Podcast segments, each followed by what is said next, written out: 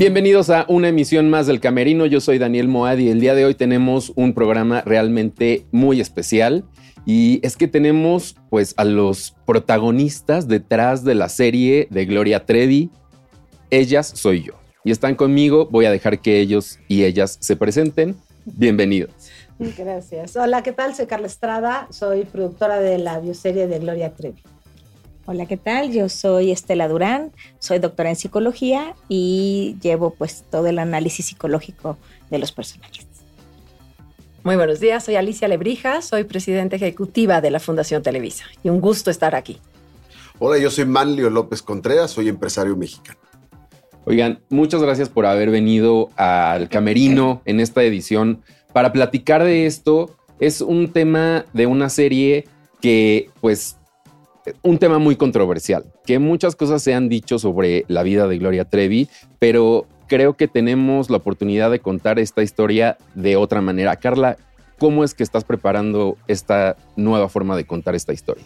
Pues mira, esta historia la conocemos algunos que tenemos más de 20 años porque pasó hace más de 20 años, entonces para los jóvenes es una historia nueva que pues posiblemente les llame la atención y aprendan y entiendan que todavía lo que pasó puede pasar, porque no se ha terminado la violencia, no se ha terminado el abuso sexual, no se ha terminado el dominio de la mente de las personas, eso continúa y tenemos que estar todavía muy alertas.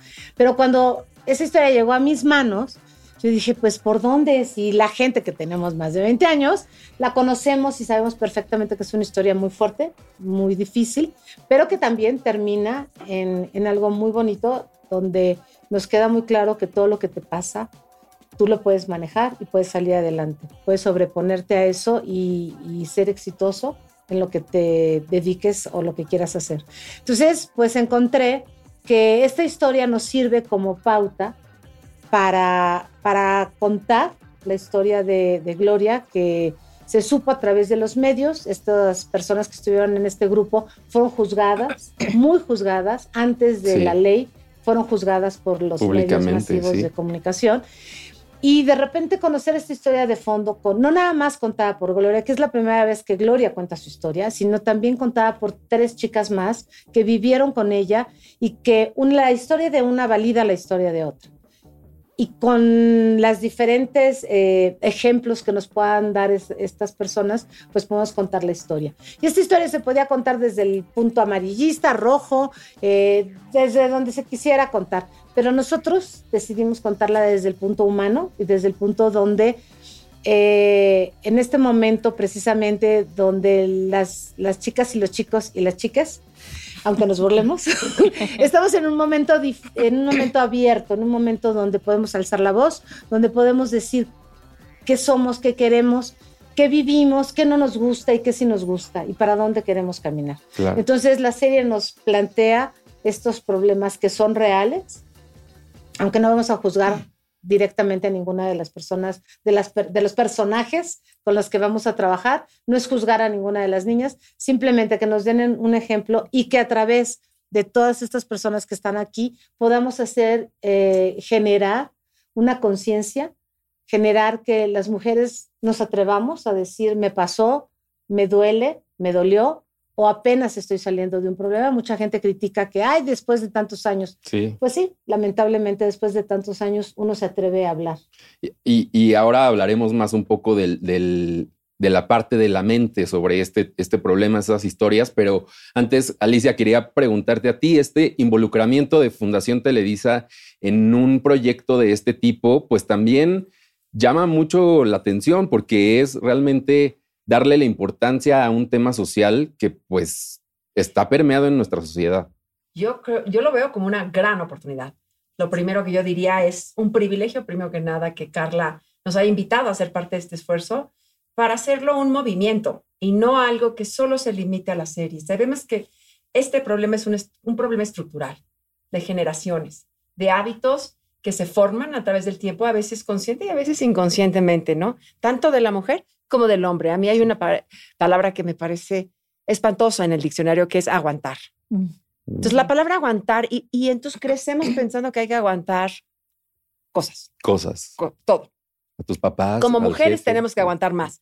Y hay cosas fascinantes cuando uno se mete a estudiar estos temas, como que las niñas a los 10 años empiezan a querer ser más y señoras y juegan a la mamá y juegan a que el marido manda y las mantiene. Entonces hay muchos hábitos estructurales que no vamos a resolver, pero yo veo esto una gran, como dije, oportunidad de hacer junto con Carla y la serie, y por supuesto con los expertos, siempre acompañados de los expertos, pero el apoyo de Televisa para hablar sobre los temas de violencia de género, ser abiertos, porque como decía Carla, aquí el juicio es de quien lo emite, Claro. ¿no? Porque al final todos tenemos eh, pues líneas distintas de lo que es violencia, de lo que no es violencia, de lo que toleras, de lo que no toleras, de la codependencia, que siempre hay algo de eso eh, vinculado. Entonces, para nosotros es una gran oportunidad. A través de, pues, de los años, Fundación Televisa ha tenido varias campañas y ha estado involucrada en telenovelas, en el deporte, inclusive con el Club América. Hemos trabajado mucho. eh, cero violencia, hubo una campaña bien interesante, pero son campañas, ¿no? Y creo Claro. que el reto aquí es que no se queden en campañas, que hagamos un movimiento de acción. Entonces, a mí eso es lo que me entusiasma después de tantos años de estar en la fundación y conociendo lo que va a ser la serie, porque conozco a Carla afortunadamente y agradezco esta oportunidad. Esta oportunidad es invaluable para muchas niñas, eh, niños, señores, señoras, de verdad de reflexionar sobre lo que uno hace. Yo les diría, para mí es una gran oportunidad no de juzgar a Gloria. Y ahí nosotros no entramos. Claro. Es una oportunidad de juzgarnos a uno mismo.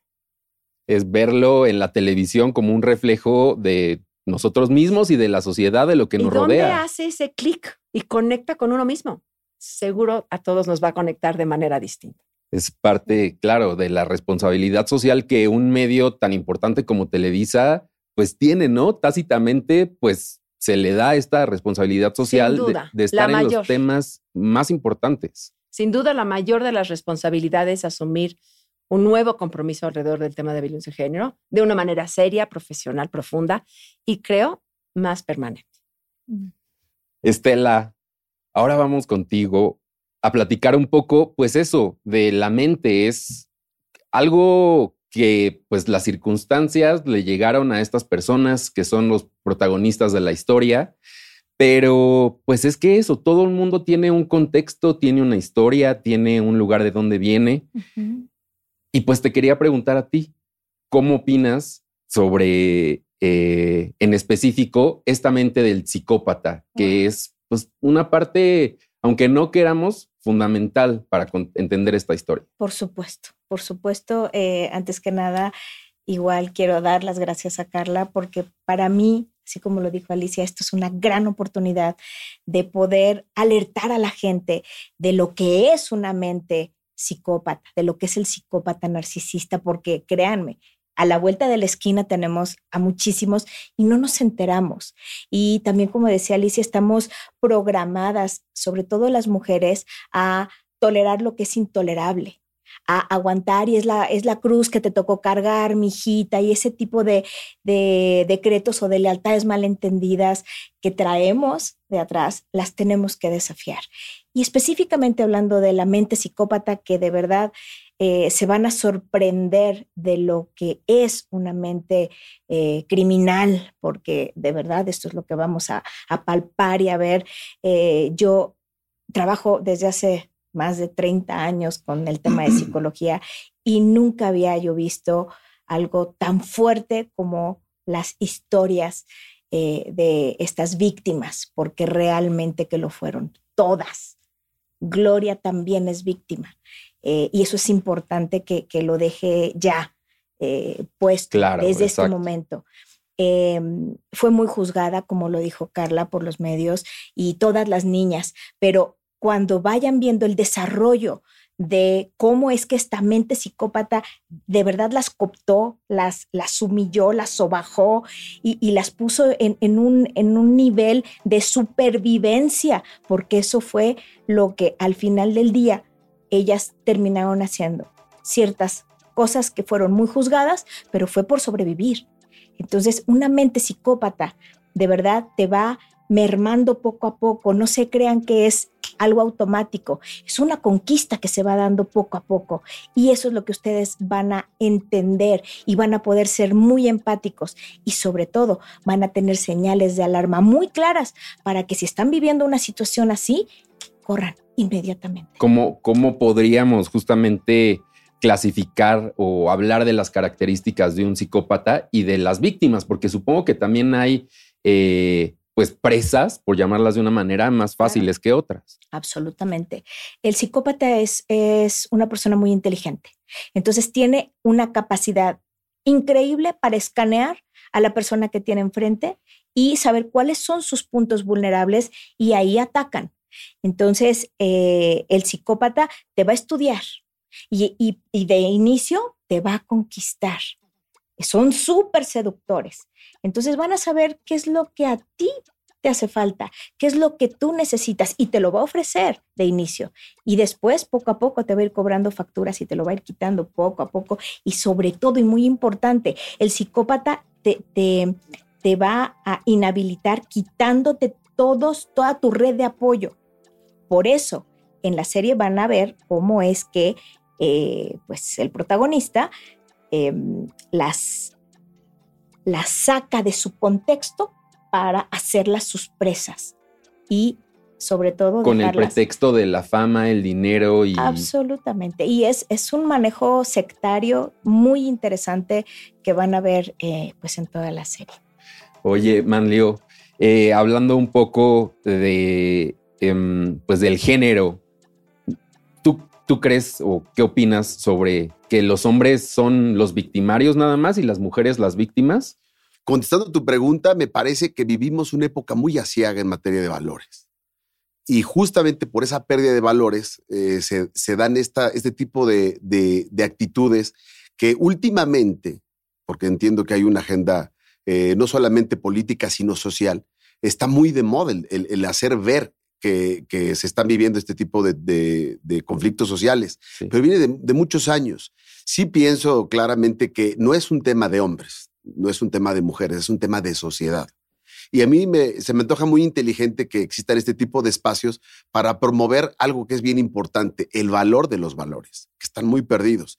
Suena muy trillado de pronto, ¿no? El hablar de valores, y es que se están perdiendo valores, ya está ya memes y todo esto, ¿no? Realmente eh, vivimos una época que es el resultado de muchos años donde se ha olvidado la promoción de los valores, ¿no? La gente se tiene que cuidar porque los valores se están perdiendo. Y entre ellos, el más destacado, pues el valor del respeto, ¿no? Entonces, vivimos en una época en la que si nosotros no promovemos ese, ese valor y nosotros eh, nos, nos eh, enfocamos en lo que un hombre puede atacar a una mujer y no en cómo prevenir las violencias, el cómo subsanar esos conflictos sociales de centro o de base, que es la familia, que es la educación, que es la escuela, pues vamos a seguir teniendo esta, esta problemática. No pienso que sea de hombres, pienso que es un tema social y que se puede combatir eh, meramente con el tema educativo y obviamente desde la prevención. Porque si, lo decía un viejo filósofo, si educamos a los niños, no tendremos que castigar a los hombres. Lo mismo pasa en materia educativa, ¿no? Si no empezamos a trabajar con este tipo de tópicos, eh, las consecuencias pueden ser graves, porque lo dijo Estela inteligentemente. Hay, hay psicópatas y sociópatas en todos lados, y hay mujeres y hombres.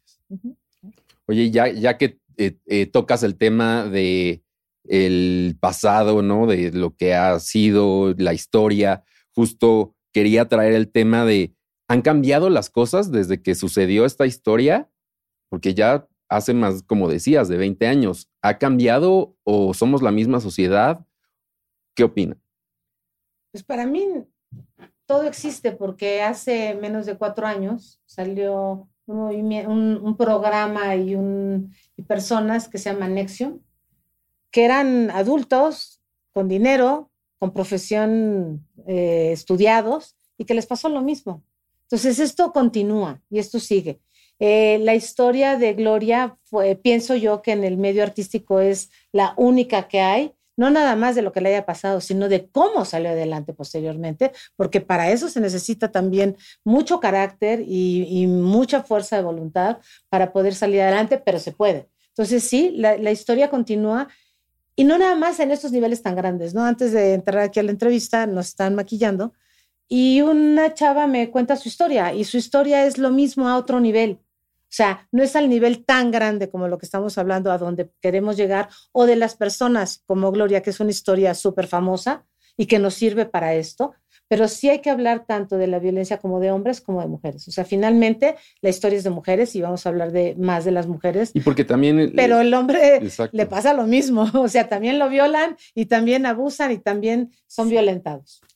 De diferentes maneras, ¿no? Es como, eh, pues ese, a todos nos va igual en la feria, ¿no? Al final de cuentas es pues, cómo lo manejes y cómo te relaciones y eso, qué tengas tú también de... Eh, eh, de trasfondo tuyo, de cuál es tu el, equipaje con el que estás cargando, que pues al final va a ser pues que cómo reacciones. Pero algo importante, perdón, algo importante de esto es que el evento de Gloria, todo mundo lo vio y nadie dijo nada. O sea, ¿cuántas cosas vimos en esos ochentas que eran normales y que hoy lo, lo retroalimentamos y decimos, no, no, no, perdón, nada de eso era normal pero nadie decía nada, nadie levantaba la voz. Y si tú eres una vecina o si tú eres un tío o un primo o una mamá, en lugar de juzgar, más bien escucha y en qué puedes apoyar. Y, para eso nosotros podemos hacer. Por supuesto. Y yo creo que sí ha cambiado, cambiado mucho en la expresión de la violencia, en el conocimiento público de la violencia, en las esferas donde se habla de estos temas, pero no es suficiente. ¿no? O sea, creo que eh, los derechos de las mujeres, y, y, sí me enfoco más a mujeres por las proporciones simplemente de esto, ¿no? Más del 85% de cuando hablamos de violencia de género, pues es de mujer versus hombre. Entonces, me enfoco un poco más por la magnitud. Y eso es lo que yo digo que es estructural. ¿no? Me parece que lo estructural es la dimensión. En México, pues estadísticas de aterrantes. Aterrantes hoy. Y antes, seguramente peores. Peores, pero no se hablaba. Pero no se hablaba. Entonces, eso por un lado siempre hablamos de un poco hoy es todo más abierto, ¿no? Este tema y muchos más. Pero además, es increíble que con lo abiertos que somos, solo una de cada diez personas denuncia actos de violencia severos. Todavía no es suficiente. ¿Y de esos cuántos? Se procesan 4%. Ah, entonces, un 4%, no es nada. Entonces, esa cadena acaba condenado. Ajá. Entonces, al final de cuentas, esa cadenita no es suficiente. Entonces, creo que a mí lo que me entusiasma de esto es decir, a ver, estructuralmente tenemos muchos temas que nos vamos a llevar generaciones, me parece. No, no, no avanzamos tan rápido, pero creo que estamos avanzando un poco más rápido, pero no lo suficiente, porque lo que sí es que creo que cualquier persona no debe de tolerar actos de violencia. ¿Dónde está esa raya de, de cada persona? Muy difícil pero por lo menos hacer conciencia, entonces creo que eso es lo que nos encantaría, de verdad, generar conciencia sobre, hay otras formas de tratar y, de trabajar el tema, desde que empieza, claro, o cuando ya es muy grave. Entonces creo que, uno, ser más abiertos con este tema, creo que muchas cosas en estos patrones, y por eso se habla ahora de las nuevas masculinidades y otras cosas que nos llevan a entender que es un mundo distinto y que las personas tenemos necesidades simplemente de identificar qué es lo que queremos y qué es lo que no queremos. Y eso es muy difícil, ¿no? Me imagino que aquí la terapeuta nos puede explicar mucho más y entonces si yo me siento con ella, verdaderamente creo que me voy a quedar 24 horas. pero, eh, pero me parece que sí, que claramente cada quien tiene diferentes contextos, como decías, de dónde vienes, diferentes límites, y después esta cosa de valores, ¿no? Que, que a las mujeres siempre nos dicen, y perdón, siempre nos dicen que no hay que ser agresivas. Bueno, estos dobles estándares que sabemos de hombres y mujeres que existen por todos lados, ¿no? Que no, que tienes que ser hace, no, nosotros que pintar, ¿no? Aquí estamos las tres pintadas de entrada. Bueno, tú también estás muy arreglado. Pero hay ciertos patrones que repetimos a veces en automático. Y yo digo, si lo quieres hacer, perfecto. Nada más estate consciente que todas las decisiones son decisiones que tú estás tomando y ojalá y las tomemos cada vez más en base a uno y no en base a los demás. Vivimos tiempos diferentes, sí, afortunadamente. Ha habido avances significativos, sí hay avances significativos, pero lamentablemente los tiempos que estamos viviendo están enfocándose de tal suerte que ya la gente lucha todos los días, desde sus trincheras, redes sociales, los medios que tengan, para hacer saber que su razón es la correcta. Entonces, yo pienso que esto que está haciendo Carla con la serie, con estas especialistas brillantes y demás, va a generar una empatía distinta, porque no es un tema de el hombre contra la mujer o la mujer versus hombre, es un tema de sociedad. Por eso me, enfoqué un poquito antes en el tema de la promoción de valores. Yo he tenido el gusto de promover valores durante más de 25 años en todo el país y fuera de México. Y lo que te das cuenta que que, nos da el resultado social que tenemos hoy es justamente esa competitividad que no debería de existir. Debemos de promover más empatía, debemos de promover el respeto, el amor al prójimo, que es lo que no vivimos. Y, vean algo que genera una violencia social y que es verdaderamente impactante a diario. Todos usamos redes sociales todos los días. Basta un error, basta un accidente, basta cualquier mínimo acto negativo o, positivo para que el hombre o mujer sean víctimas o seamos víctimas de, la masa que son las redes sociales. Pero en negativo, ¿eh? Porque, ojo, una mala noticia se hace viral de inmediato. Una buena noticia. Una persona ayudando a un anciano a cruzar la calle. Eso no se hace viral, ¿eh? Se hace viral lo negativo. Pero ¿por qué se hace viral lo negativo? Aquí Estela seguramente también nos podrá, Alicia, Carla, compartir sus experiencias en función a su operación pero se hace viral lo negativo porque vende más el morbo.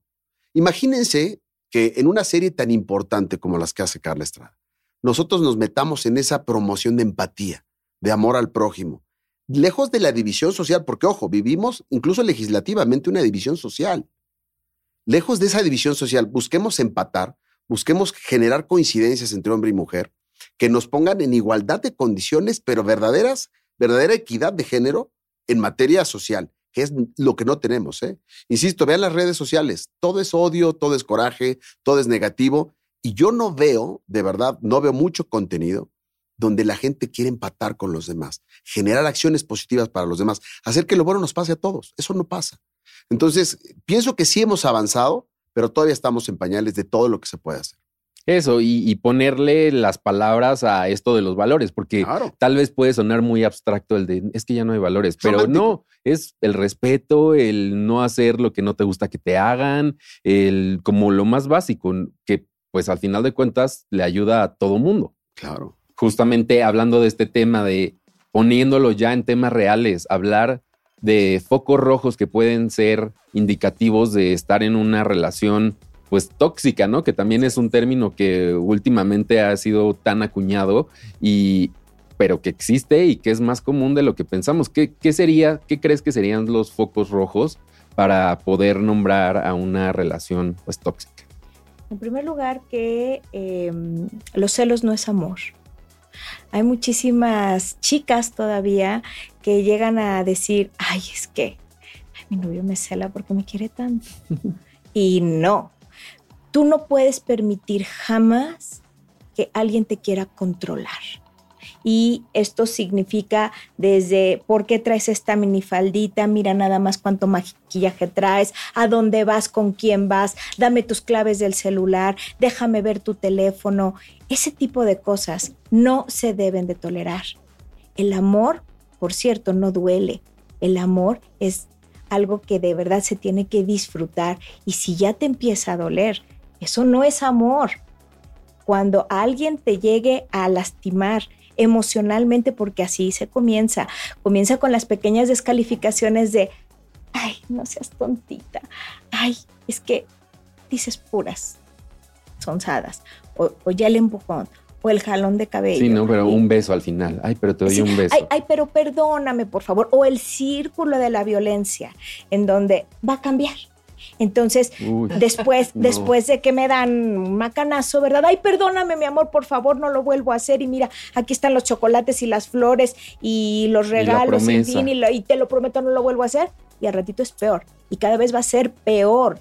Y eso es de verdad algo que van a ver muy claramente en esta, en esta serie, que es poco a poco, poco a poco. Yo pongo una analogía que eh, creo que vale la pena eh, que la gente la conozca, que es eh, la analogía de la rana, que em, la ponen en una, en una cazuela al fuego lento. Entonces tú pones a la ranita y la ranita se va adaptando a lo que no se debería de adaptar. Entonces, esa agua que va siendo cada vez más caliente y va subiendo la temperatura y va subiendo la temperatura, va debilitando a la rana, que en el momento que tendría ya que saltar para salvarse, está tan débil que ya no puede. Demasiado tarde. Eso fue lo que les pasó a cada una de las víctimas. Las pusieron a fuego lento y estaban verdaderamente a merced de ese psicópata del que hablábamos. Oye, y en este, una pregunta que creo que podría ser controversial, ¿no? Este momento en el que una persona que es víctima también puede convertirse en victimario, porque sucede. Y sí, y esto, esto tiene que ver con, con esa programación que se va haciendo poco a poco, eh, en cómo va penetrando y mermando su voluntad, su mente, su alma, pero al final del día lo que está en el corazón de eso es la supervivencia. Si yo para sobrevivir te tengo que quitar a ti el pan de la boca o para que no me lastimes, probablemente después de mucho maltrato lo voy a hacer. Ay, la piel chinita, solo de pensar en eso. Y, y, y al final creo que es importante saber que pues también un acto, una actitud o una decisión que tomas también no te define al final como persona, ¿no? Es como puedo ser o tener errores y estar consciente de ellos y poder avanzar una vez que los reconozco. Claro, pero tienes que entender el contexto en el que actúas de tal o cual manera, que ese es lo que hablábamos al principio, de que no se puede juzgar. Tienes que entender el contexto. Y esta serie les puedo firmar que les va a cambiar a muchos la mentalidad de cómo se dieron todos los eventos y cómo se juzgaron tan fuertemente a las chicas. Oye, eh, Carla, ¿cuál crees que sea el reto más importante en esta serie que vas a tener?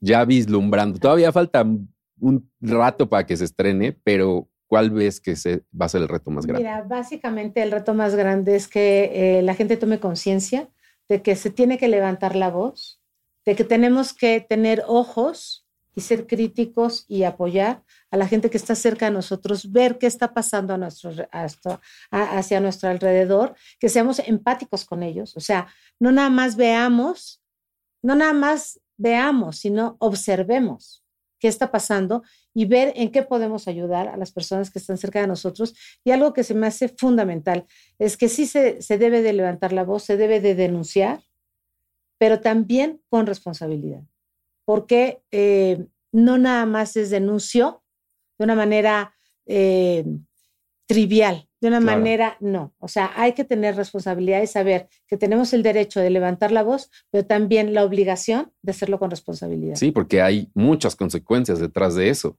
Entonces, pues sí, las palabras no, no, se las lleva el viento, sí, sí quedan ahí constancia. Eh, Estela, quería preguntarte a ti, ¿Qué crees que sea tan importante de la resiliencia, resiliencia, para superar un abuso como este?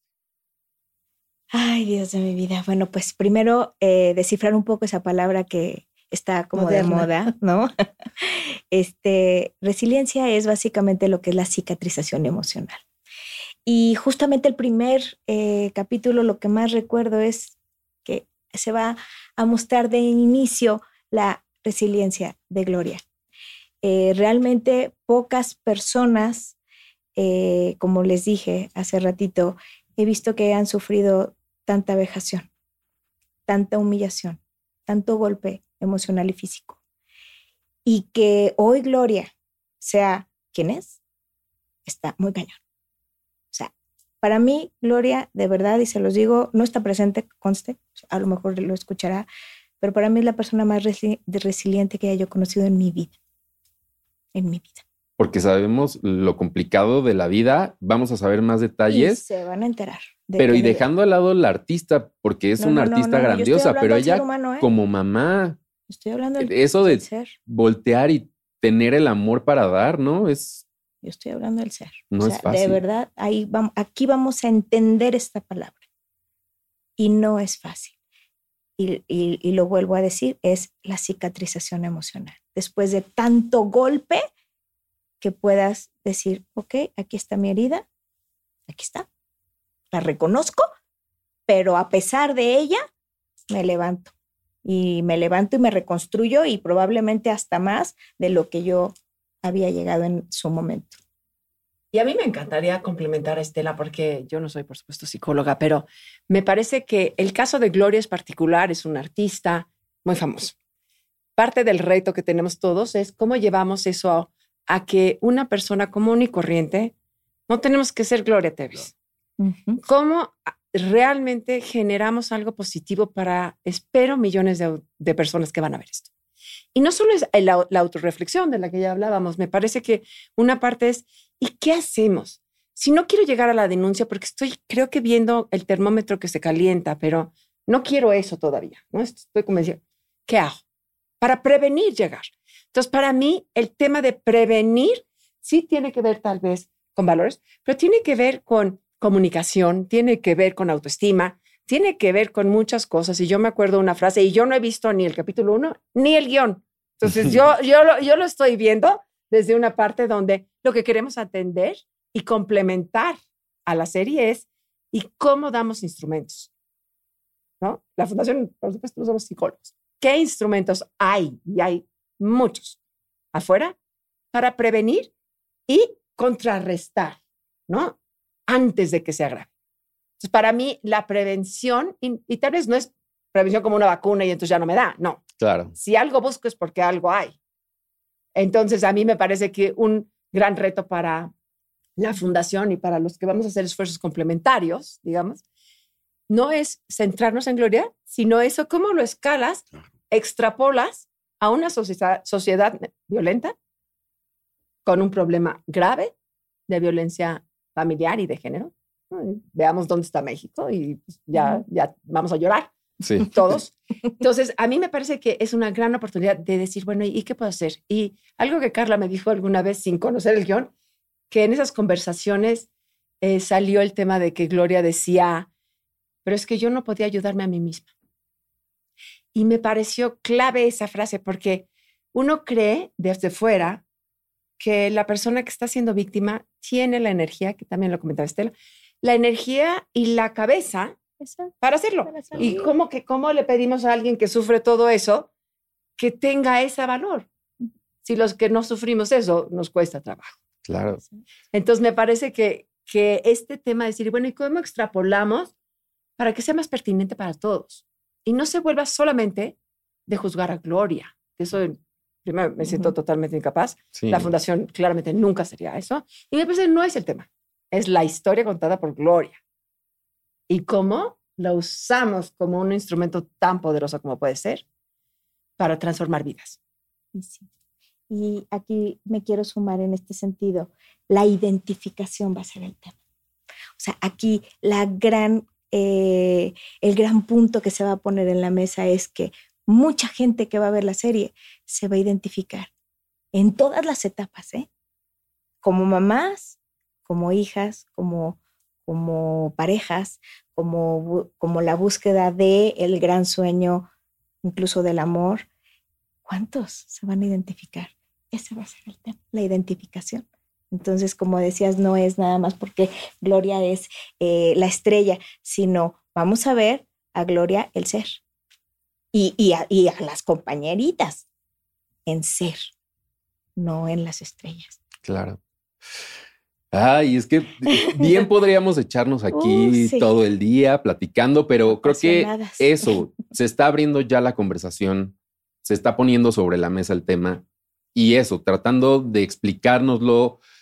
Tal vez no somos expertos, pero tenemos interés, queremos que las cosas cambien. Entonces creo que pues les agradezco mucho por haber venido al camerino y, y, que tengamos esta conversación y que podamos hablar de estos temas y que la serie pues vaya con ese tono.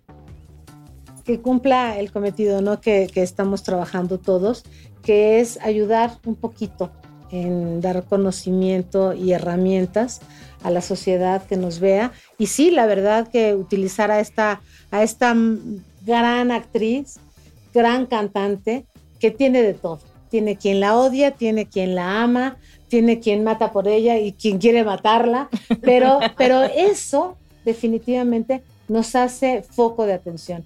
Y ese foco de atención es de una mujer que logró que le pasó lo que le pasó, pero que logró salir adelante y que nos ayude toda esa historia para que gente pueda también salir adelante. No nada más se identifique y diga, "Mm, a mí me pasa o no me pasa, que es bien importante que se identifique, es bien importante que identifiquemos, pero también bien importante decirles, aquí están las manos de nosotros, aquí está la información, aquí tenemos muchos elementos para que tú también salgas adelante.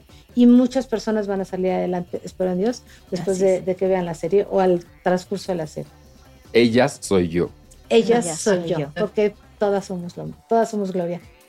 Muchas gracias por haber venido. Ay, Ay, qué bueno, bonita. ya, primero.